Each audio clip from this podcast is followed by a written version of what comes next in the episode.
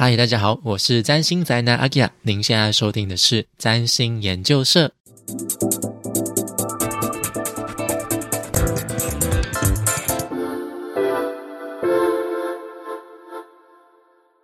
嗨，大家好，我是占星宅男阿基亚。今天这一集是占星生活志，这集要聊的主题叫做占星与上升金牛的童年。这个系列就是已经进行了一集，那今天是第二集。那也就是我会努力消耗的友情点数，邀请十二位上升星座亲朋好友来聊聊相关主题。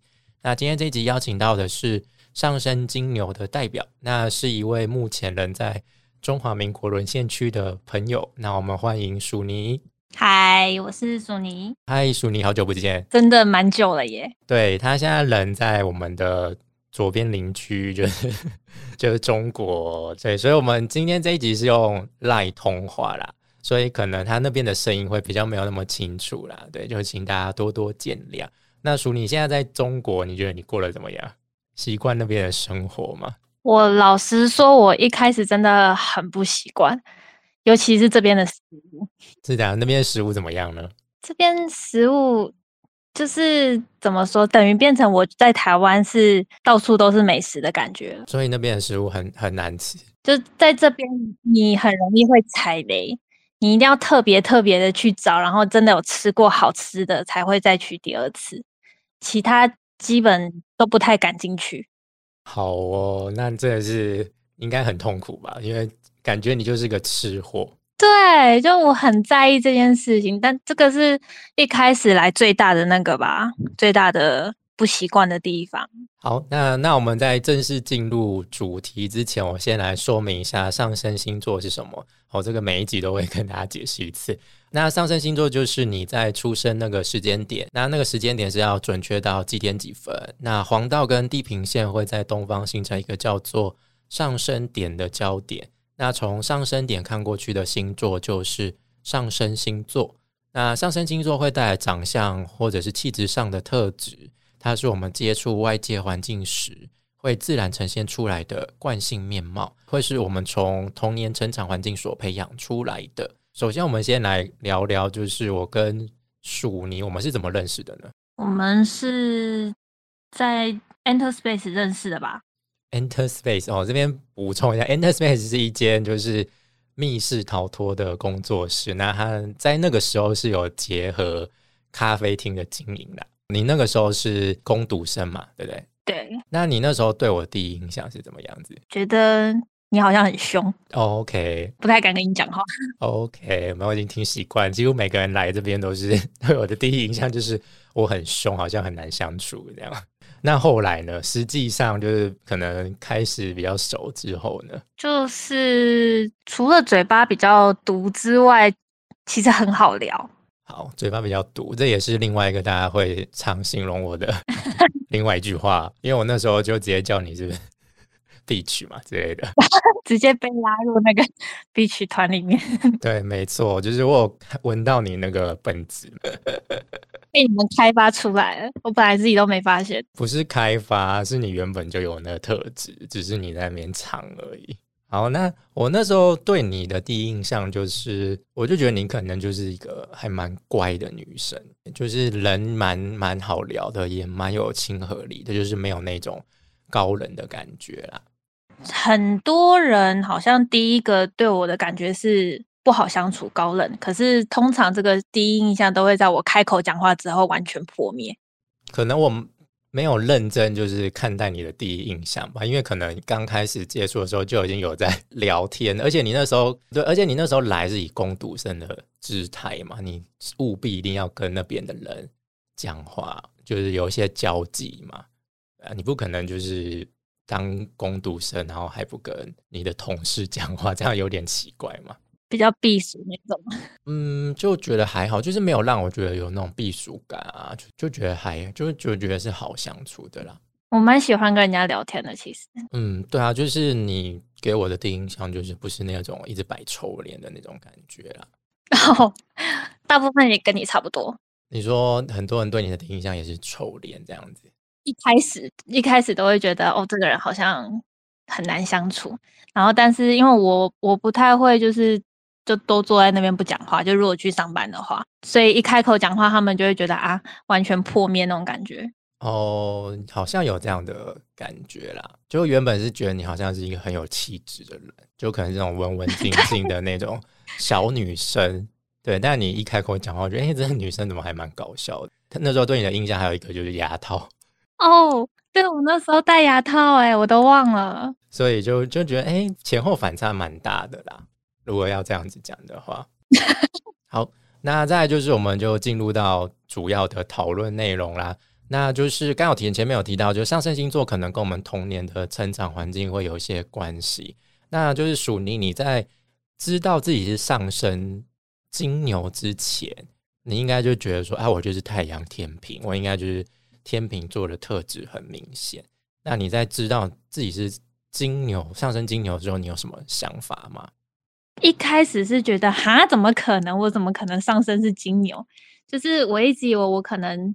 至少也是什么处女啊，或者是天蝎啊之类的。就金牛，为什么你会认为你自己原本是上升处女或者是天蝎？因为我自己感觉我跟一般会想象到的那种金牛好像是完全不一样的感觉。哦，所以那你对金牛，你就在这之前，你对金牛的想法是什么？会比较固执，然后可能对钱的事情会很在意。这种好哦，也是一个被就是娱乐星座给荼毒的人。对，就一般人对金牛座不是觉得哎，好像很重视物质、很肉欲，或者是什么很爱钱、很小气，还有就是很固执这样子。可能也有我自己遇过的金牛，也是很固执的比较多啦。所以你对于金牛的想法，其实就是比较偏负面的那种感觉。有一点，就我遇到的金牛差不多都是这样。了解，刚有提到嘛，就是上升星座可能跟我们童年的成长环境有关。基本上上升金牛就有观察，通常都会出生在一个就是物质比较充裕的一个环境，不见得是有钱人家，但是就是你小时候就是爸妈会满足你的一些物质条件，他们就是不会让你就是。饿着不会让你着凉之类的，你有这样的感觉吗？你这样说好像有诶，就是我一开始觉得我可能不是这样的，因为我们家事实上其实是小时候还蛮不那么富裕，但是就是在那个情况之下，我又是家里的老幺嘛，所以爸爸妈妈跟姐姐都会很尽量的去满足我的需求。哦，老幺就是一个关键，因为通常老幺都很得宠。对，呃，我不太会有家里经济担子，就都是在姐姐啊，或者是爸爸妈妈身上这样。哦，所以你就是不用，比如说求学阶段，你不用特别去打工，要去分担家计。打工我是会去，但是我不用分担家计，我就是负责养活我自己就好了。哎，那你有什么印象深刻？比如说你小时候，他们可能有买什么东西给你啊，或者是特地。为了你做什么事情嘛，就是满足你一些物质上的需求。嗯，我记得我印象还蛮深刻的是，那时候我们家情况已经不太好，然后但我就是很想要一个芭比娃娃屋，然后它就是很大很华丽这样，然后我跟我妈哀求了好几次，就最后她还是买给我。然后长大之后，她跟我说，她那时候真的是咬牙，咬紧牙根。想说这个小女孩居然要这种东西，那个东西对我们那时候来说真的很贵。然后，但是他就是好吧，他就买给我这样。嗯，如果是那种还要芭比娃娃屋诶，而且那是一整套的，感觉就可能至少一千以上。以当时的物价来说，真的是一笔不小的金额。我记得还蛮清楚，就差不多就是一千多块。那那你有感觉就是自从你。出生之后，就是或者你爸妈有跟你提到，就是你出生之后，你的家境有比较好了吗？哦，是刚开始的时候是比较好一点，但是后来慢慢有点家道中落的感觉吧。哦，好哦，就是有也经过那个爸爸生病，然后妈妈生病，就我们家经济后来就不是很好。了解，但尽管就是在那种你觉得好像经济状况不是很好的情况之下，你好像也没有觉得说。就是要饿肚子，就是基本的那种物质条件还是有吧。这个真的是自己来到这边就自己生活之后有非常大的感触，就是的时候，不管我爸妈再怎么辛苦，他们就还是一定会让小孩子吃饱，然后穿的暖这样。然后我后来发现，我爸对于我们家的那个生活的物质，他其实有一定的要求，就是他不会说我们是挨饿啊，或者是受冻啊那种。甚至他是会有一点点优质，他是会有点去追求说，我们可能吃的东西要干净，喝的东西要干净，这样，然后用的东西也不能够说太差。哦，这个真的就还蛮上升金牛的成长环境诶，真的吗？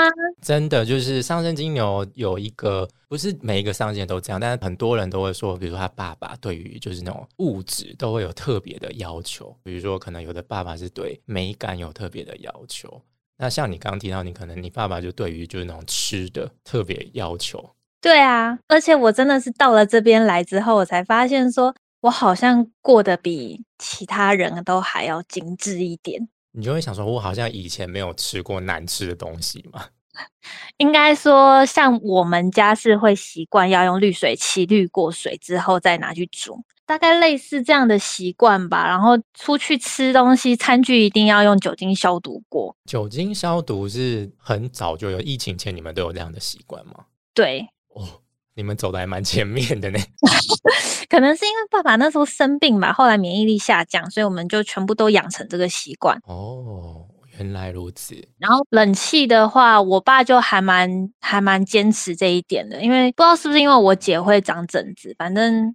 后来，冷气在我们家是必备的产品，但是其实我们家没有那个条件。所以，就是尽管你们可能家境在当时不是那么的好，但是你爸妈就在物质上的条件就会去满足你们小孩子，就不会让你们小孩觉得好像我们家一定要过得非常的穷困那种感觉。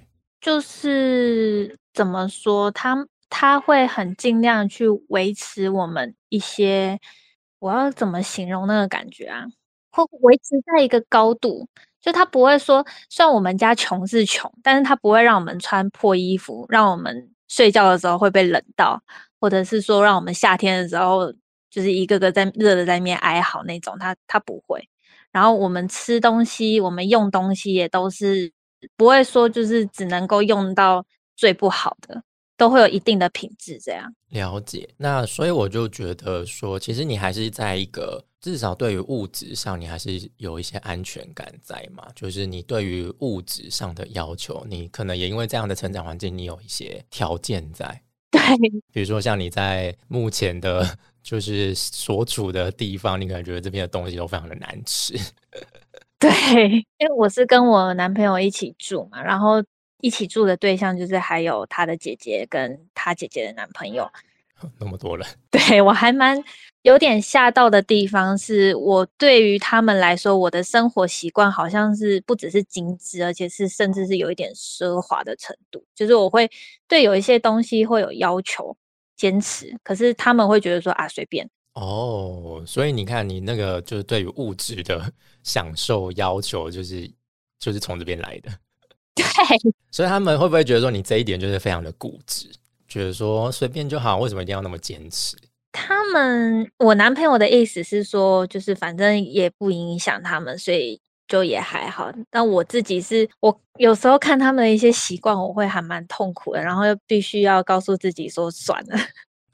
那再来就是，如果你在一个陌生环境当中，比如说你今天来到一个新环境，那你在这个新环境当中，你会展现出来的面貌，或者是你在这个环境当中，你会采取的第一个反应会是怎样子？我会先躲到角落，如果可以躲的话，就是我会先躲到角落。然后一开始当然会比较想要表现出就是那种高冷的气质，就是不要来接近我那种感觉。但是如果说有人来跟我讲话的话，我还是会很亲切的回应，然后甚至是就是会跟他聊天这样。了解。呃，因为基本上金牛座它是一种，它是阴性星座啊，所以它就比较被动，所以它可能在主动性上就比较没有那么的高。你就觉得说你会是比较慢熟的那种人吗？慢熟是不会，但是我不会主动去跟人家熟。了解。那还有就是，比如说你今天在面对一件事情的话，你的反射性的动作会是怎么样子？你的第一个反应会是怎么样？第一反应应该都会是先先躲，就是先先不去处理，能躲就躲这样子。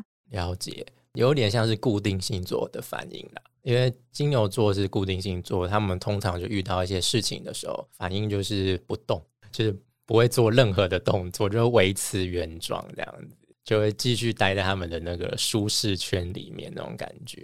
对对对对，我我很难踏出舒适圈，我觉得要踏出去一步都非常的困难。那你愿意选择到对面去，你也蛮厉害的。所以就是，我就觉得说，我其实是一个胆子很小的人，就我基本上我不太敢去碰新的东西。然后我那个时候可以做这个决定，然后真的就是一个人就这样过来，我是真的觉得我很了不起。一切都是为了爱吧？好多人都这么说，但是我又不愿意，不愿意承认。不不然你去的动机是什么？去的动机不是为了你男朋友吗？我问号。就是如果那个时候不过来的话，我们两个人可能就掰了。跟另外一个是，我觉得在台湾我真的不知道我自己可以干嘛。虽然说来了也是。对啊，你那你现在在那边在做什么工作？我现在还没有工作，最近都还在准备考试。考什么？就是也是法律相关的。你要考那边的法律哦？对啊。因为对于这边来说，我的履历算是空白的，然后连可能学历也不是很好，所以就想说给自己增加一点东西吧。哦，那你加油！但感觉那边就是很大一部分可能要靠关系，因为那边的环境生态就是 有钱有势的那种话比较吃香。有这么听说啦。然后看到的资料也大部分是这样了解，所以你未来就是会久居在那边吗？会定居在那边吗？我原本来的时候我没有打算要定居在这里，但是现在看起来好像是有一点点可能的。好哦，哦，不方便多说什么了。希望你在那边过得开心。原本就是对于我自己，我是会有那种，我不会有到很长远的计划，但是我会有一个短期计划，就。就比如说，我可能我想要赚到多少钱，或者是我想要做到什么样子，但是就来到这边之后，就全部都变成未知数。我那时候就觉得说，哎，你好像什么都没有想好就过去了，有一点没想好。对啊，而且我觉得你那时候在台湾的工作就做的还蛮稳定的啊。对啊，也不差。那时候就是有一个有一个冲动，你知道吗？就是心里面会有个想法，说我如果现在不去做的话，我以后。不知道会不会后悔，而且我应该蛮肯定，我应该会后悔，就趁年轻去做吧。我觉得如果这一点就以上升金牛来说的话，是真的有点难得啦。那当然，我觉得这一件事情可能对你来说是一种至关重要的决定啦，所以不见得是你的上升金牛在反映这件事情，那可能跟你的太阳星座天平，或者是跟你的月亮星座双鱼也有关系。被你这样讲起来，我真的。我发现我真的是跟上升金牛蛮像的耶，就真的是有那个特质。你现在才反应到吗？就其实也蛮算慢知慢觉的，后知后觉。就是你讲一讲，就哎哎，我好像真的是这样，哎，真的是这样，哎，那种感觉。对啊，很多人其实就是聊一聊，他们才会发现说，哦，我原来其实是有这样的面相。因为你自己看自己一定会有盲点嘛，有时候其实是旁人看你反而会比较准啊。我一直以为我是天平，就很典型的那种天平。嗯，一定也有那个部分但是太阳星座会比较反应是在于，你觉得这一件事情很重要，跟你的个人价值观要做重大决定的时候，才会展现出来的面貌。比如说，你今天可能在考虑要不要出国这件事情，你可能就会很在意另外一个人，你会在意他人的想法，会，真的会。这个就是你太阳天平，但如果今天是上升金牛的话，它是一种很惯性、很自然的反应。其实基本上我们在面对那种日常生活大小事，都比较会是上升星座这一面。所以你比如说上升呃上升金牛的话，你可能在面对大小事，你可能一定会有一些你的原则上的坚持、固执。比如说像你刚刚前面提到的，就是我有一些东西，我就一定要用到这么好的，或者是我不能够吃到难吃的东西。之类的。不过难吃这个，其实我对难吃的定义可能跟大家不太一样。怎么说？就是我很难能够觉得东西难吃。你怎样你会觉得是难吃？基本上只要有味道，对我来说就会是好吃。所以如果说当我觉得这个东西难吃的时候，它就是真的很难吃，就是一般人是完全没有办法接受那种程度。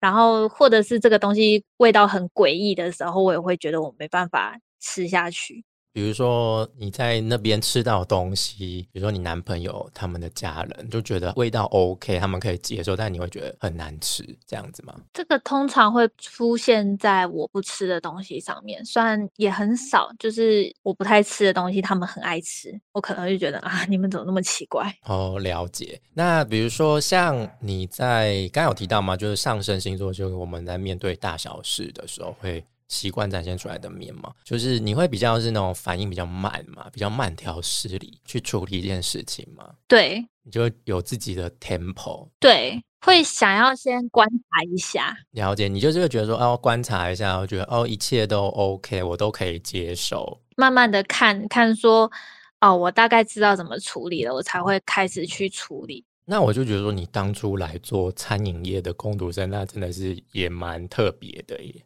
你说可能出餐速度或者什么点餐速度之类的吗？对啊，因为餐饮业就是要很快啊，通常有时候忙起来就跟打仗一样啊。哦，我不知道这个怎么形容，就是我通常对于，比如说像决定那个收纳的抽屉这种东西，我会决定很久，就是我没有办法决定说我到底是要这个样子还是那个样子。可是像餐饮，它这种就是我动作其实很快，什么洗碗啊、出餐啊，或者做餐啊这种，我动作很快。可是它不需要思考，它就是按照 SOP 来就好了。的确啦，就是它是不太需要用到脑就是别人教你怎么做，你就跟着做就就对了。对，然后这种不需要思考的，我就动作可以很快。那比如说，那你会比如说在休假日的时候，你会是喜欢出门的人吗？还是你就是就喜欢窝在自己的小舒适圈里面，然后当沙发马铃薯？我其实我是一个可以在房间里面待一个月都不出门的人。哦天哪！就是像隔离那时候，我觉得我真的觉得还蛮快乐的。就你就待在你自己的空间里面，然后每天照三餐会有人送餐来，你就吃就好了。然后你想干什么都可以，但那个空间应该要有一些条件吧？有比如说有吃的，然后要很舒服吧？我觉得舒不舒服，这应该对你来说是很关键的一件事情吧？真的，因为像像我们现在这个房间，我那时候跟我男朋友说，我没有办法接受跟别人共用一个厕所。我就是我觉得我的厕所应该要在我的房间里面。就我从小其实没有一个这样的习惯，但是我没有办法接受跟除了我家人以外的人一起用厕所。可能真的跟你成长环境有关系吧。那那你会去用公厕吗？公厕以前不会，以前真的没有办法。然后现在是慢慢变成说，因为在外面就是不上厕所真的很不健康，所以现在慢慢就是学会视而不见。你应该也是花了蛮长一段时间去克服这个心理障碍。因为我一直在想说，我好像过得蛮幸福的，可是又不太敢确定。怎么说？我不是说我们家小时候经济条件不是很好吗？但是就越长大，就越觉得说，其实我们家并没有把任何压力就是放在我身上。然后尤其是来了之后，自己开始生活之后，就觉得我爸跟我妈还有我姐真的很努力的把我保护的很好。有没有一种就是哦，原来我过去就是身在福中不知福的这种感觉？真的有，就是觉得我真的过得还蛮幸福的，都不用去担心家里的事情什么。真的，因为我遇到的上升金牛，他们就是跟家境其实没有太大关系，但就是从小他们就觉得好像自己没有吃到什么苦的那种感觉，觉得蛮有安全感的。他们不会觉得说，好像就是会容易觉得不放心，还是怎么样子，就是会有一种很稳定的那种感觉。对，就是他就是一个家在那边那种。只要就是他们觉得一切情况就是有符合他们的条件要求的话，他们就会觉得很安心。那你有听过，比如说你的朋友跟你说，哎，有你在就感觉就让人家很放心、很安心那种，或者是有你在旁边觉得很舒服？有哎，就是学生时期，尤其是之前有当过一个小社团的社长，那时候我一直不了解为什么要。找我当社长，我又不是当社长的料。但是后来自己当了社长之后，我发现说那个社团其实他想营造的感觉是那种比较像是家庭的那种感觉，大家庭。然后跟我的理念蛮符合的。然后就是我也希望大家在这个地方是能够感受到大家庭的那种感觉。了解，所以你算是蛮尽责的一个社长。我也不知道我怎么过来的。那现在就是自己在这个房间，我就慢慢的把这个房间变成是我喜欢的样子。了解，就是反正我觉得固定星座，尤其是金牛座啦，就是他们真的就是一定会需要有一个很舒服的。对，很舒服，让他充满安全感的一个舒适圈。那这舒适当中，可能他们最主要的条件就是物质条件，就是绝对不能够 太糟糕。这个真的很有感触。刚来那个时候，因为我们后来又搬了一次家，所以那时候刚刚搬的时候就什么都没有。我我真的那时候精神快崩溃，我就觉得我好想回家。哦，所以你没办法忍受那种家徒四壁的那种感觉。应该说，我没有办法忍受这个地方没有我的感觉。不知道这样说你能不能够听得懂？就是我觉得这个地方没有容得下我的地方。就比如说那个房间，就是你的东西就很少，或者是那房间非常的空旷，可能充满着我男朋友的东西，我会觉得这不是我的空间，我没有办法在这边待着。那你会跟你男朋友划划线吗？哎，这是我的地盘哦，你东西放到那边去，你不要放到我这边来哦。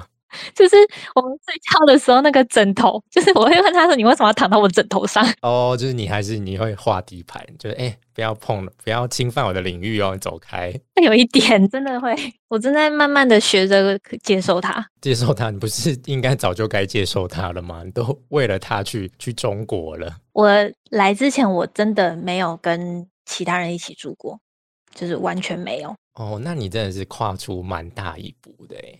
对，来之前我非常非常恐慌，就觉得很恐怖。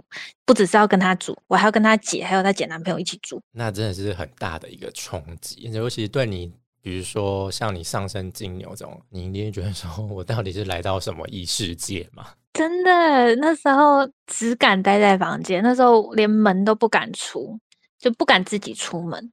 哦，那你你也没有想要跟其他人交流吗？那时候没有，那时候刚来，我觉得外面是一个很恐怖的世界，完全充满着未知。我连自己去买东西，超市买东西我都没有办法。那怎么办？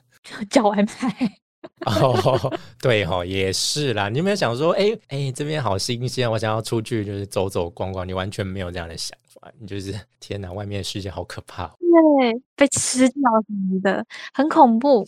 但现在现在已经可以自己骑车出去办事啊，或者是买东西啊。哦，那你真的是成长的蛮快的，已经开始逐渐在适应那边的生活了。对啊，我也觉得我还蛮了不起。对啊，我觉得你真的很有勇气，你真的该给自己就是犒赏自己。而且我在台湾是不会骑车的。我真的觉得，就是环境真的会逼出一个人的潜力。对，我还敢在路上跟人家吵架了，你知道吗？在大陆一定就是要吵嘛，不是吗？